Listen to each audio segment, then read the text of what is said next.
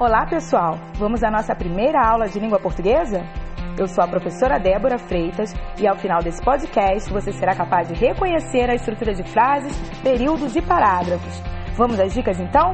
Pois é, a primeira delas será sobre frase.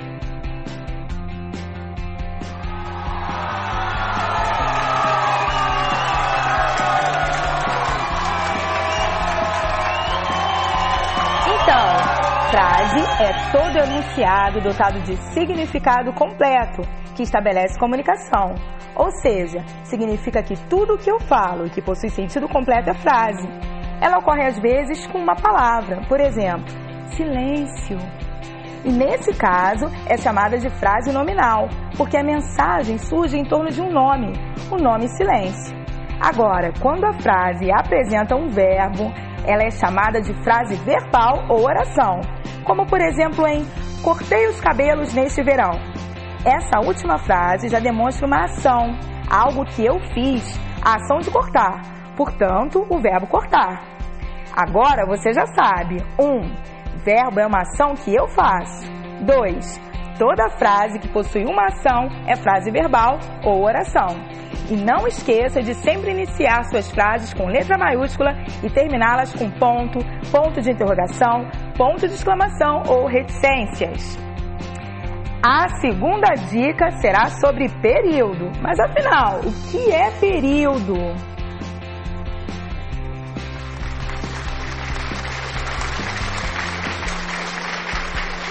Pois bem, período é uma frase organizada estruturada em uma ou mais orações.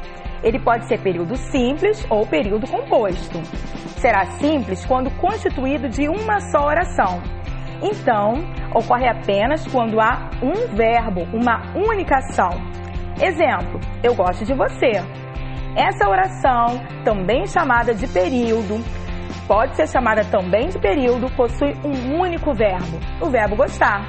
Por isso, trata-se de um período simples. Já no período composto, há duas ou mais orações. Exemplo, ela disse que gosta de mim. Temos agora dois verbos, verbo dizer e o verbo gostar. Uma dica importante: cuidado com a locução verbal. Locução verbal é o conjunto de duas palavras com valor de um único verbo.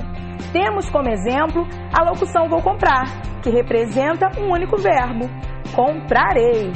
Por isso, ao aparecer uma locução verbal no período, considere-a como apenas um verbo. O período composto pode ser por coordenação, quando as orações são independentes, isto é, podem se separar em duas partes, e período composto por subordinação, quando uma oração depende de outra para existir. Além disso, temos o período composto por coordenação e subordinação, chamado também de período misto, para fechar esse primeiro conteúdo, vamos tratar de parágrafo.